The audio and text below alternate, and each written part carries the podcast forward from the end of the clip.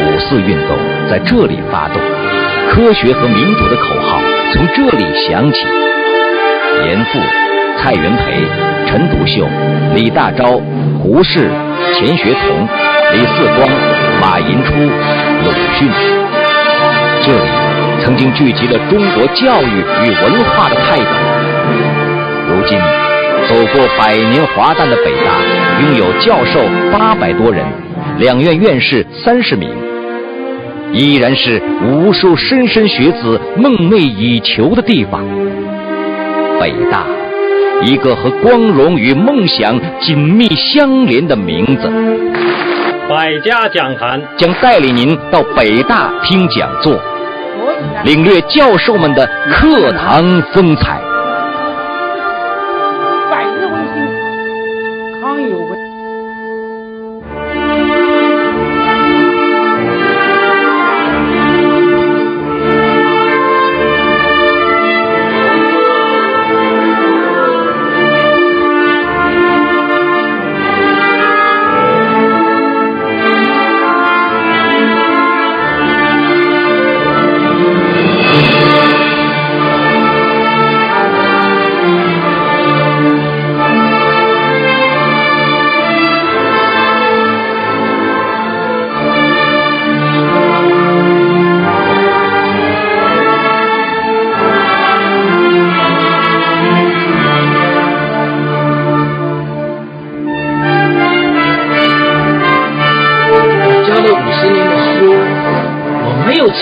次，我讲完课同学很高兴，同学鼓掌，同学起立，这就是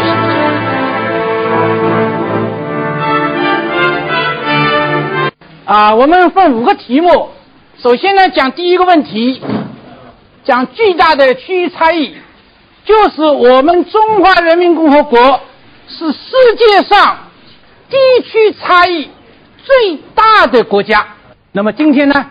我着重给大家研究一个差异问题呢，就是南北的差异问题，啊，这是个南北的界限。我们南北怎么画呢？就是以秦岭淮河为界，啊，这是一个自然的界限，也是一个人文的界限，也是一个社会跟经济的界限。我们呢，着重来谈一谈一个问题，就是南北的人的这个性格跟文艺上的差异，就是。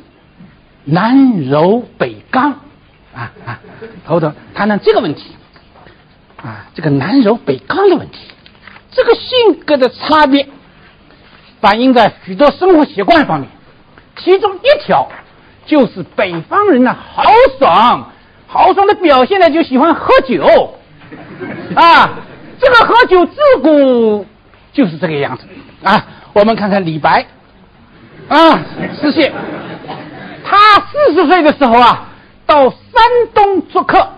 四十岁，写了一首诗叫《客中行》，啊，最后两句话就是：“但是主人能醉客，不知何处是他乡啊！”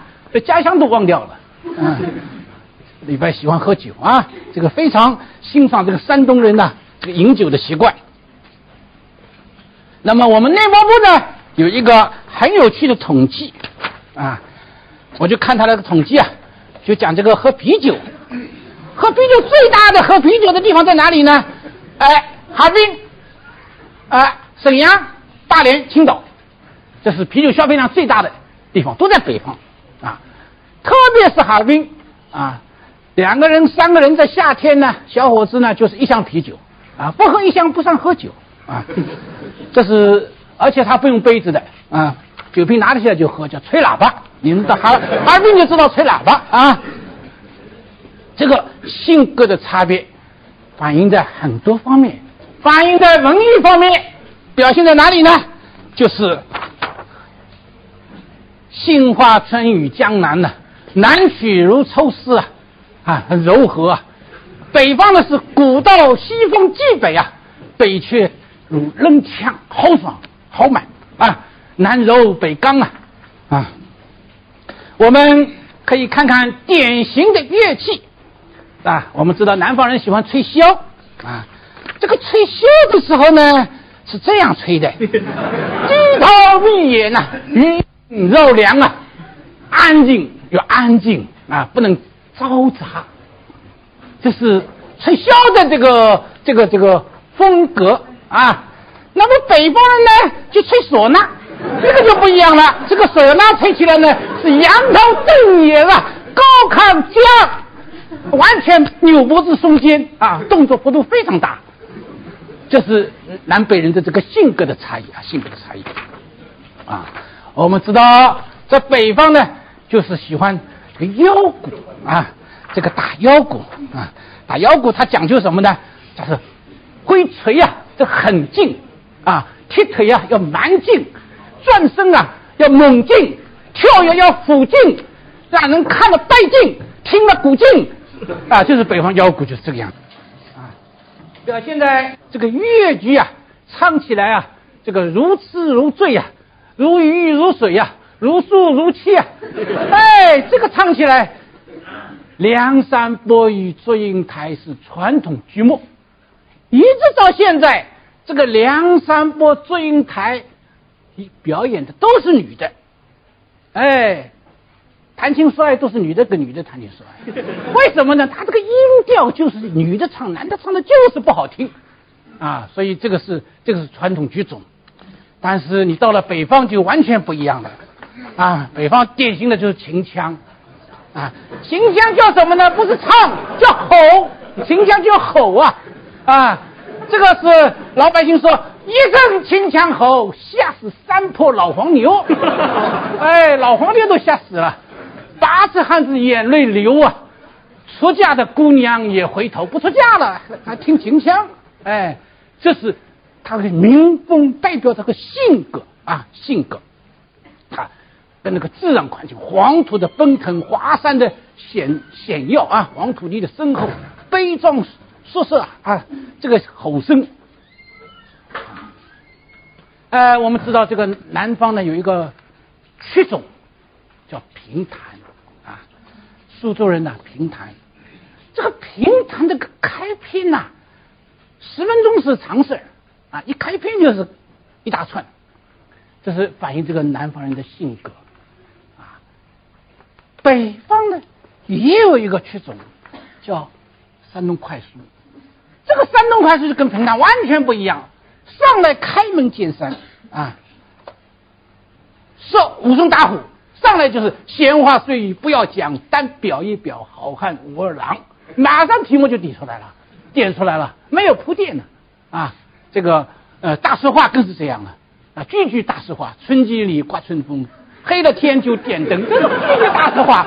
啊，生了的老鼠会打洞，麦子麦子能推面，芝麻能打油啊！脖子上面长个头，三个打了一定洞。这个山东人就是这个性格直接豪爽、耿直啊，没有什么曲曲弯弯的、遮遮掩掩的啊，遮遮掩掩的。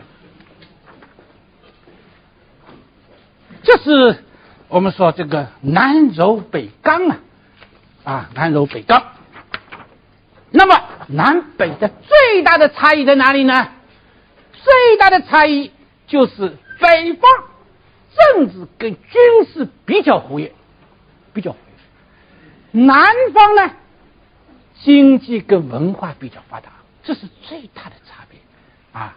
那么我们来看一看我们的国度啊，中国的国度历史上主要在北方，主要在北方。这就代表北方的政治跟军事比较活跃。我们从秦始皇统一两千年来，我们的首都主要在西安跟北京，啊，这是代表北方的政治跟军事，它的影响比较大。为什么这个样？那么我们可以看一看啊，这个。军队的部署，军队的部署啊，这是在这个唐朝的时候啊，唐唐天宝年间，那军队的部署基本上在北，南方也有啊，很少啊，广州、成都很少。这是这个唐朝的时候，那么我们再给大家看一个明朝的时候的军队的部署。这是明朝的时候九镇啊啊军队的部署，相当于我们今天的野战军啊九个野战军安排的长城一线，长城一线。为什么军队在这个地方？因为中国历史上长城一线是一个自然的界限，经济就是农业跟游牧的界限，民族的界限。是民族交汇、民族融合的地方，也是民族矛盾的地方，战争比较多的地方啊，所以军队都部署在这里，都部署在这里。那么，我们古代这个皇帝，他要统治军队，要统治全国，管理全国，他必须在。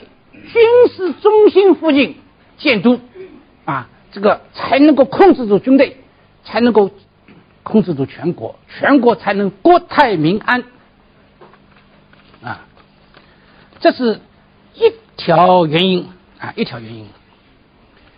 第二条，我们可以看看为什么啊，这个首都在北方。因为我们国家是个很大的国家，历史上呢经常出现分裂，但是分裂以后又统一，就分久必合，合久必分啊。这三国讲的这句话，这是我们的历史。这个分裂有一个规律，基本上是南北分裂，南北分裂。这个统一也有一个规律。这个统一基本上是从向南，从北向南，啊，从北向南，啊，我们看看从北向南的这个过程。首先是秦始皇，啊，统一六国。那么秦始皇他的发源地在西安咸阳、关中，呃，北方。然后呢是汉朝。刘邦跟项羽汉初之争，那么刘邦代表北方势力，他的根据地在江苏跟山东交界的沛县。项羽代楚国啊，代表南方势力，最后刘邦胜，项羽败，这是第二次。第三，三国归晋啊，那么三国呢归晋，这个晋跟魏啊。是代表北方的势力啊，那么刘备孙权代表南方的势力啊，哦，还是北方统一了三国啊，成了晋朝。那么我们很多文艺小说里边都把这个曹操啊画的很奸臣白脸啊，把这个刘备呢化成是正统。啊，还有诸葛亮，啊，还有关云长，啊，张飞这个辅助，但是实际上，曹操的贡献是很大的，啊，他在文学上很有成就，啊，军事上很有成就，政治很有成就，所以为统一打下基础，啊，我们文艺这样描写呢，主要是我们受正统观念的影响，啊，这是三国归晋，隋朝。统一发源地在哪里呢？在太原啊，在太原。宋朝赵匡胤，他的发源地在商丘附近啊，他本人是河北涿县人。元朝啊，成吉思汗、忽必烈当然从大漠北边进来的。清朝、满清。啊，从东北进来的都是从北方过来的，北方过来的。最后，我们中国共产党啊，领导百万雄师下江南，啊，还是从北向南走，啊，这是我们反复的一个过程，一个历史的过程。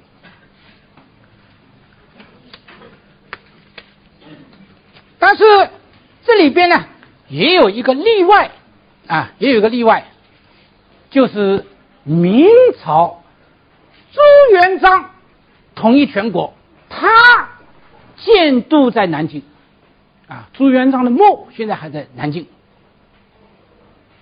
这是在全国统一时期，在南方建都的很少的实例之一。但是我们知道，我们研究历史就知道，这一段历史是以悲剧告终的。悲剧告终的，为什么以悲剧告终呢？因为朱元璋在南京建都以后，他知道这个军事重镇啊，军事活动在北方啊，所以呢。他就派了他的世子朱棣到北京调节军队、控制军队。啊，按现在的话呢，话说呢，就是北京军区司令啊，朱棣，军队大大军啊都在北方。到朱元璋死的时候，按照封建社会的传皇帝的惯例，传给长子长孙。那么他长子已经去世了，早他去世了，传给长孙是个小孩子做皇帝，然后呢，他这个世子跟他这个长孙呢就发生矛盾了，最后呢，朱棣起兵把那个孙子赶跑，迁都北京，然后明朝在北京就稳定下来了，二百四十一年，啊，这说明为什么政治中心跟军军事中心要结合才能够稳定啊，因为。军队是政治的基础，基础啊，这是一一段历史，说明这个问题。现在我们看一看这个南方北渐问题，就是南方的观念文化向北方啊，这个慢慢的渗透的问题。我们国家，特别是近现代，许多先进的思想观念。都是从南方向北方扩散的。我们知道啊，百日维新，康有为、梁启超，是广东的南海新会人；辛亥革命，孙中山是广东的香山人，现在改中山啊，现在改中山了。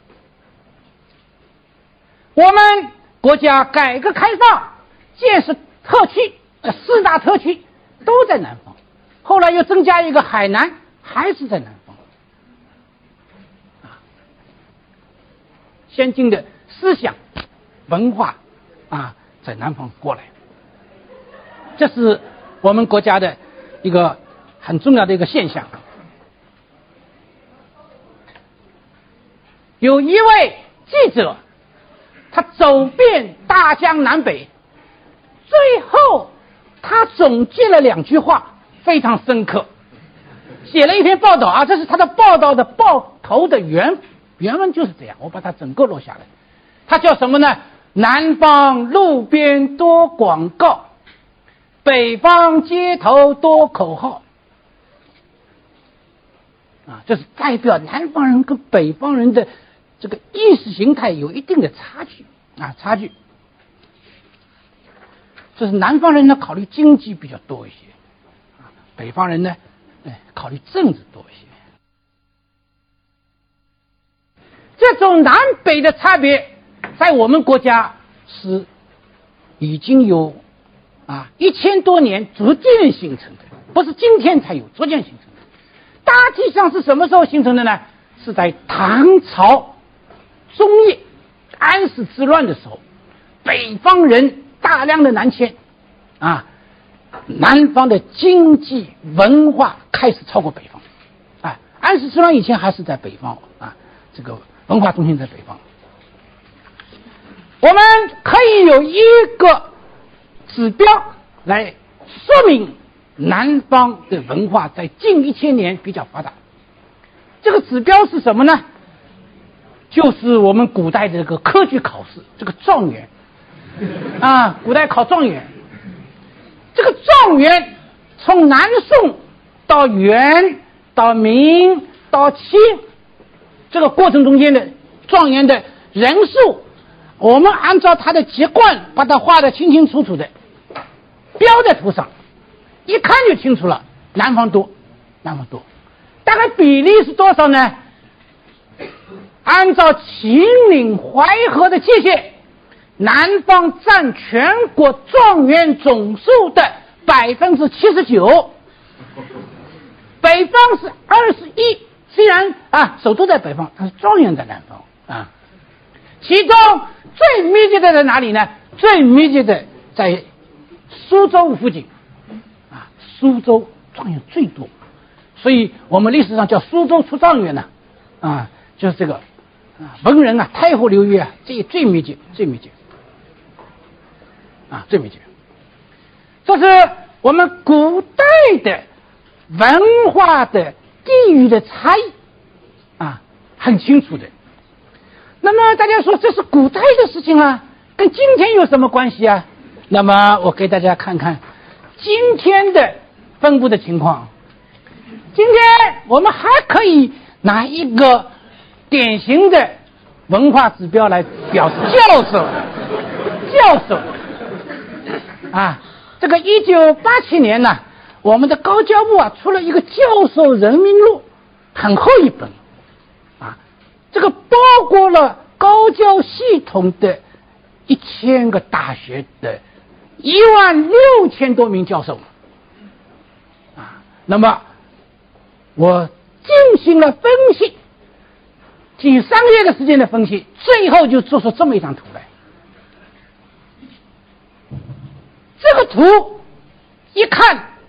还是南方多，北方少，多到什么程度呢？南方啊，就是秦岭淮河这条线，占全国教授总数的百分之六十九。北方呢是占百分之三十一，其中最密集的还是太湖流域附近，江苏、浙江这一块，还是这一带啊，这一带。那么，假如我们拿这个状元图跟教授图的对比一下呢？这两张图一看呢，大体相似，啊，这个相似率啊非常大，啊，相似率非常大。一个是古代的，一个是现代的，说明一个什么问题呢？说明这个文化有很强的继承性。里边有遗传基因在里边啊，有很强的继承性。第二，我们可以看一看这个北京的名校里面的教授从哪里来的呢？啊，我们看看北京大学吧。啊，北京大学的博士生导师哪来的？主要是这里人。啊，真正北京的是五个人，这是。第二批、第三批、第四批、第四批、第五批拿来这个资料，我一分析，完全一样，没有变化，没有变化，就是这个样子。我也没有再继续做图。啊，从这里呢，说明一个问题，什么问题呢？就是我们南方很多地方对我们国家的贡献，除了物质上的啊财政上交以外。更重要的贡献是人才的贡献，支援全国啊！你到了任何研究所、任何重要的大学岗位，你去看，南方人都起了很重要的作用啊！这一点是我们国家的一个现实情况啊，现实情况。最后给大家讲一讲这个南北凝聚的问题啊。为什么要讲这个问题呢？因为我在欧洲讲过好几次课，也是讲这个问题。讲到最后呢，这个欧洲人呢最关心的一个问题是什么呢？是你们中国差别这么大啊，这个地区差别这么大，文化体质都不一样。特别是他们关心一个什么问题呢？是关心啊，说是你们中国这个语言差别这么大啊，语言呐，话呀，汉语这个方音啊。我们汉语有七大语系啊，七大语系、六大语系都在南方啊。吴语系、闽语系、客家语系、粤语系、湘语系、赣语啊，赣语系都在南方，北方是北方语系比较统一，啊，也有很多区别，啊，南北的语言呢，啊，听不懂，啊，互相不但是一个方言区里边不懂，而且一个方言区里边的亚方言区也听不懂，你也互相听不懂。你比如说啊，这个闽语区，福州话、厦门话就互相不懂，中间还有一个小小的莆田话也不懂，互相不懂的啊。比如说这个吴语区，呃，我我老家就是吴语区啊，浙江啊。吴语区这个温州话听不懂，徽州话我也听不懂。我我父亲是宁波人，母亲是温州人，我到现在听不懂我母亲的话。外人是福州人，我根本听不懂他的话。他语言不通啊，互相不通啊，不通。所以这欧洲人就提这个问题：说你们这个国家差的这么大，那为什么能够统一起来？你看我们欧洲啊，几十个国家。这个问题很有趣，啊，要回答这个问题呢，我们可以从自然、文化、历史几个方面来说说。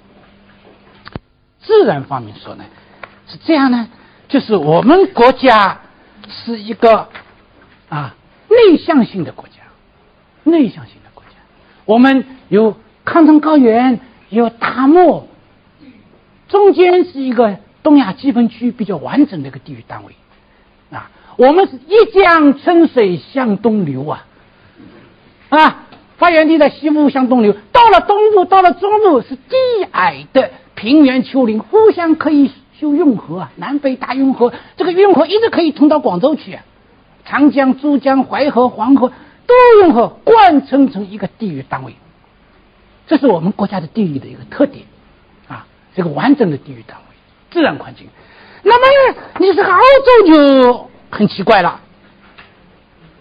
欧洲的高原在中间，这个瑞士阿尔卑斯山的呢是最高的地方，它的河呢往北流，哎到德国；往西流，哎到法国；往南流到意大利；哎往东流到奥地利，巴尔干半岛啊四分五裂，英国悬挂在海里边。是啊，它几个国家都是这样，它是各管各的呀，它的自然就是这个分分裂的状态。这是，还有我们自己的原因，人的原因，历史的原因。历史的原因在哪里呢？就是我们秦始皇的贡献啊，共同的文字。我们语言虽然不同啊，但是文字是相同的呀，可以弥补语言不同的曲线啊，可以互相沟通啊，互相沟通。这个跟欧洲不一样。欧洲一个语言一个文字，一个语言一个文字的麻烦了，它互相不能沟通，啊，这是一点，西啊文字相同的，书同文呐。第二点就是我们和道德相同的，形同伦呐，伦理道德相同的。这从汉武帝开始，我们就在全国教育系统推广儒家的学术思想，啊。都按照儒家的学术思想办事，把人的行为准则、道德观念、价值观念都统一起来，加上文字的统一，这就造成了我们社会的统一啊，统一点。再有一点呢，就是我们的学术思想啊，我们传统的学术思想是。主张一统的，一统。我们知道了，我们就春秋战国的时候啊，啊是百家争鸣啊，百家争鸣，它有不同的地方啊，但是百家有个共同点，共同点是什么？统一。孔子、孟子、墨子、荀子讲的是什么呢？都是讲怎么样把全国统一起来，治理一个统一的国家，这个大道理啊，他在讲这个问题。差别就是呢，这个统一的方法，你有你的方法，我有我的方法啊，不同啊，大同小异。那么在春秋战国的时候呢，还有一个老子啊，老子是超脱的，讲虚无的，但是他的本质也是同一。老子讲什么呀？讲小国寡民啊。小国是什么意思呢？就是讲它的行政区划啊，单元要小一点啊，画小，画的越小越好。老死不相往来，小国寡民，最后治理国家还要无为而治啊，圣人君子来治理啊。那方法呢，叫做无为而治。啊，这个老子他也是个一统，所以我们的学术思想是一统，是一统的。再有一点，我们国家是个多民族的国家，我们国家的一个特点，历史上就是讲民族的融合、民族的团结、民族的交流，这个传统很深，很深。我们的文化，我们的历史是多民族共同缔造的，可以见到呢。我们历史上有多次啊，非汉族入主中原呢，就是来做皇帝、统治国家。但是，我们认为，我们的历史观点认为，不管是哪个民族来，都是正统。啊，元朝呢也是正统，满满清也是正统啊，包括这个。金辽哎都算正统，而且呢都收到二十四二十四史啊这个正统的历史里面去啊不排斥，这是我们国家这个一个观点啊一个很有趣的这个观点，我们可以给大家举一个实例。啊清朝啊是满族做皇帝啊。但是，它代表什么呢？代表中国，代表中国。清朝跟这个俄罗斯啊，去定这个尼布楚条约，派了一个代表，叫是孙额图，当然是个满人了。他的衔儿是什么呢？啊，打出来的旗号啊，他是什么衔儿呢？是中国的大圣皇帝，钦差大臣、议政大臣、领侍卫大臣，中国的。这谁到了这里都是正统，都代表中国。都代表中国融合民族的融合，这样呢就可以统一啊，达到互相统一的这个效果。那么最后呢，我们可以看一看这个鲁迅先生怎么来讲这件事情的啊。鲁迅先生在这个他的《北人与南人》这个杂文里边讲了这么一段话，他说啊。相书上有一条说：“北人南向，南人北向者贵。”啊，我看这并不是妄言。南人北向者，不消说是机灵而又能厚重。啊，这是鲁迅的话。古人之所以贵，不过是当时的成功，在现在。那就是做成有益的事业了。我想呢，今天晚上给大家这个讲座，就可以用鲁迅先生的话作为我们的结束语啊。我们应该南北互补、南北融合、南北凝聚，建设好我们一个统一的。国家，啊，讲到这里，呃，欢迎大家提问题，啊，因为这是个非常大的题目，啊，非常大的题目，啊，自由发言，有什么问题？啊？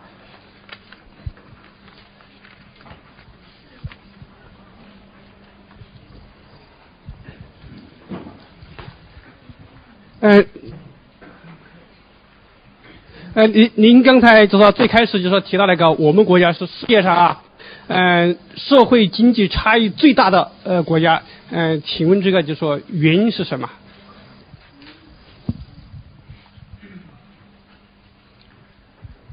啊，这个问题啊，我们可以从我们的自然环境说起。啊我们国家不但面积大，而且环境复杂。复杂表现在哪里呢？就表现在我们国家多山。我们有世界上最高的高原，最高的山脉。我们国家的陆地啊，陆地平均的高度，平均的高度等于世界陆地平均的高度两倍以上啊，平均高度啊。这个多山是中国的一个很大的特点。啊，我们看中国的地形图，看这个平原很小。你要看美国、加拿大、俄罗斯，大片大片的绿的平原。多山，它就交通不方便，交通不方便，啊，信息交流不方便，啊，就会形成分隔、分隔状态，地区的分隔，就会造成地区的这个差异，啊。信息传播慢，工业技术传播慢，啊，人口流动慢，人口流动慢，啊，这是一个很重要的原因，很重要的原因，啊，第二个原因就是我们国家这个历史上战事比较多，战争比较多，啊，这个战事呢。对地区的经济社会文化都有破坏，啊，为什么北方的文化很快的衰落，南方的文化很快的兴起？除了自然环境以外，很重要的就是因为战争期间，北方的人口、文化、精英大量的南流，啊，历史上有五次大规模的南流，啊。所以这个问题呢，这个多方面原因造成功的啊。我们地区差异大，是由复杂的原因造成功的啊。这是我们在管理国家、管理全国、管理地方都应该随时随地注意的一个大的问题啊，大的问题。我看大家还有什么问题，随便提。哦，这位，这位女同志。啊哈哈，嗯，老师，我想问您一下，就是说您刚才谈了一下南北方的文化的差异有很大，那么它的主要原因究竟是什么呢？北方是一个经济呃，应该说是政治文化中心吧，它一直在吸引了很多很多的优秀的人才。那么这个平衡器的原理为什么没有使北方和南方达到一种平衡呢？而且，如果今年现在的嗯这种人口流动日益的增加，那么是不是说到了一定的时候，南北的这种差异会自然消除呢？谢谢。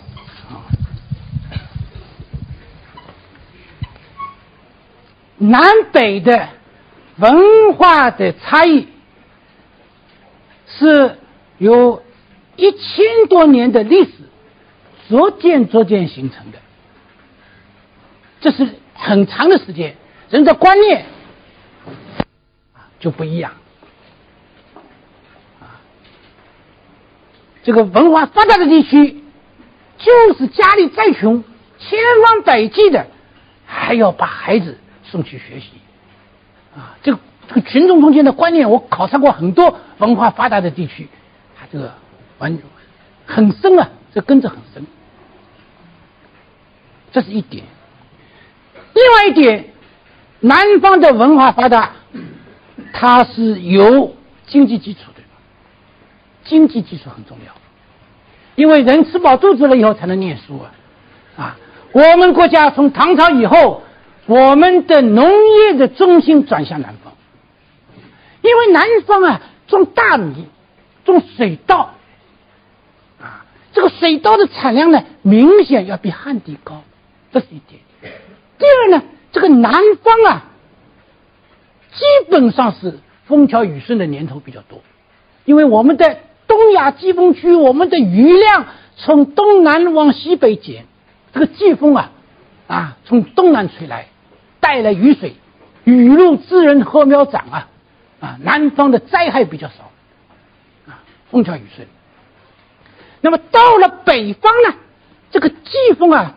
变动很大，今年强了到了北方了，明年弱了不到了，所以水旱灾害比较多，水旱灾害比较多，啊，波动很大，农业波动很大，经济基础不太稳定，啊，这是一个经济的原因，再一个呢，就是我刚才说这个社会的原因，战争的，我们的战争我也统计过，我们的战争从秦始皇到鸦片战争。啊，一共有七百多次的大规模的战役，百分之七十六打仗在北方。啊，一个呢在长城沿线，一个呢在中原，着落中原呢，啊，这个在北方打，北方大平原、大高原开阔，是你与大兵团的作战啊，解决问题。南方没有什么大的战争，啊，北方问题统一了，解决了。大军南下，南方基本上没有抵抗力，啊，这是中国的历史。你看，中国任何一个朝代都是这样，都是这样。那么这个战争呢，有破坏性，啊，对于这个人口，对于这个财产，对于这个经济，对于这个文化有破坏性，啊，有破坏性，啊，所以这个原因很复杂。至于说今后会有什么变化啊，特别是首都在北京。啊，吸收南方的基因北上，这是历史上一贯如此，一贯如此。那么，我想今后这个南北的差异，文化上的差异是会缩小的，啊，这个趋势是会缩小。但是，根据这个传统来看，它还有个过程，啊，还有个过程，不是很快能能能能缩小的。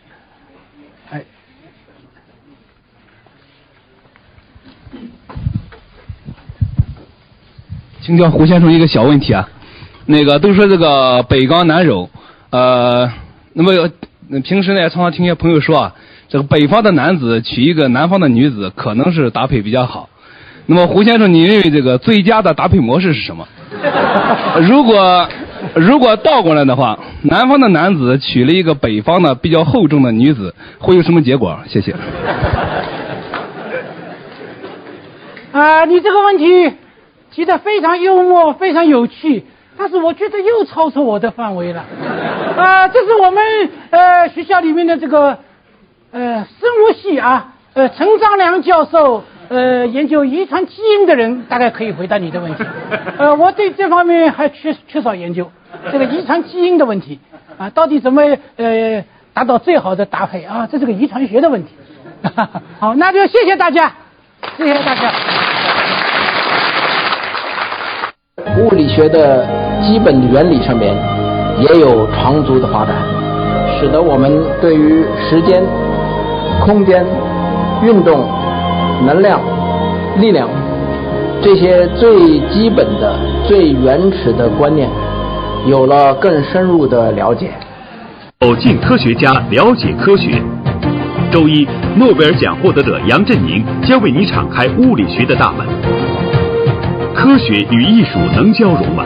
周二，著名物理学家李政道、著名画家吴冠中将首次进行一场科学与艺术的对话。三曹父子家喻户晓，他们的诗作曾引领了一代文人诗风。周三，北大教授带您去领略三曹父子与建安诗风。自古忠孝难两全，在生存压力日趋加大的今天。人们更加感叹笑的艰难，也更加感怀笑的动人。周四，北大教授为您剖析笑的艰难与动人。希腊，爱琴海边一个古老而神秘的国度。周五，北大教授带您去认识那里古老的文明与浪漫的情怀。